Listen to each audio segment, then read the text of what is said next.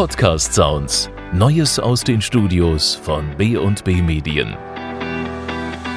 Die Feuer in Australien sind gelöscht und viele fragen sich jetzt, wie sieht es vor Ort aus? An einigen Abschnitten entlang des Sydney-Melbourne Coastal Drive im Südosten Australiens haben die Flammen besonders gewütet. Paul Cooper von Sydney-Melbourne Touring fährt genau diese Strecke regelmäßig ab und hält immer wieder erstaunt an. Schauen Sie die schwarzen Baumstämme an. Überall an den Seiten sprießt grün und das nur vier Wochen nach den Feuern. Der Stamm strotzt vor Leben. Total faszinierend.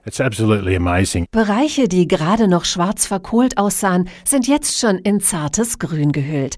Pflanzen wie der Grass Tree brauchen sogar Feuer, um ihre Samenkapseln zu öffnen und wachsen jetzt besonders stark. Auch auf Kangaroo Island, der zweiten stark betroffenen Region, kann Paul Brown von Kangaroo Island Wilderness Tours seinen Augen kaum trauen. Wir sehen mehr Wildtiere als vor den Feuern. Meine Fahrer berichten von 12 bis 15 Koalas und 20 bis 30 Kängurus auf einer Tour.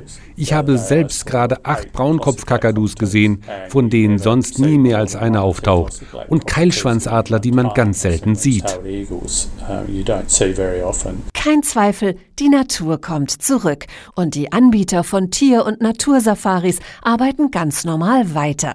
Für Don Wade, den Managing Director von Way Outback Tours im Northern Territory, gab es zu keiner Zeit irgendwelche Einschränkungen. Wir haben jedes Jahr Feuer und Überschwemmungen. Australien ist ein Land der Extreme. Es war also nichts Neues. Es war nur ein extremes Jahr, in dem es besonders schlimm war. Wir bieten weiterhin Touren an, denn es gibt so viel zu sehen. Also. It's business as usual.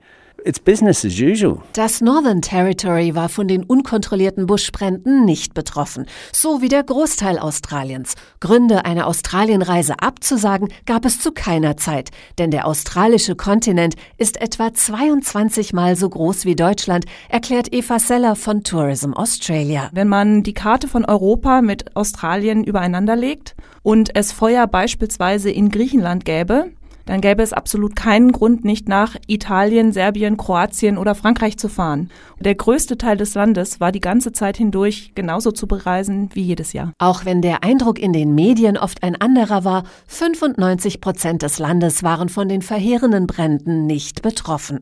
Don Wade hat die ganze Zeit über Touristen durchs Outback geführt und dabei nichts von den Feuern gemerkt. Im Territory hatten wir keine außergewöhnlichen Feuer. Die Flüsse sind voll voll, die Vögel fliegen munter umher, die Krokodile sind unterwegs. Die Natur hier ist einmalig auf der Welt. Dazu kommen die Kultur und Geschichte der Aborigines. All das ist weitgehend unberührt und nach wie vor spektakulär. Und selbst in den 5% des Landes, die von den Buschbränden betroffen waren, waren Urlauber jederzeit willkommen. Dort wurden die Touristenströme einfach umgeleitet, berichtet Karen Fitzgerald von Signature Experiences. In Kangaroo Island, where auf Kangaroo Island, wo 50 Prozent der Fläche vom Feuer betroffen waren, wurden die Touren an die Ostseite der Insel verlagert, wo die Leute weiterhin Kängurus, Wallabies, Ameisenigel, Seelöwen, Seehunde, Kakadus und Iguanas sehen konnten, nur eben woanders. Jetzt kehrt überall wieder Normalität ein. Auch Touristen können dabei helfen, dass sich die betroffenen Gemeinden schneller erholen. Allein schon durch ihren Aufenthalt und die damit verbundenen Einnahmen für die Bevölkerung, aber auch durch die Teilnahme an speziellen touristischen Hilfsangeboten, zum Beispiel den Conservation Action Days, so Karen Fitzgerald von Signature Experiences. Anbieter von Wildtiersafaris haben neue Produkte entwickelt, die beim Wiederaufbau Aufbau helfen. Bei den Conservation Action Days haben Urlauber die Möglichkeit, ihren Australienaufenthalt zu genießen und dabei etwas zurückzugeben. So helfen sie bei der Aufforstung und der Wiederherstellung des Lebensraums für Wildtiere.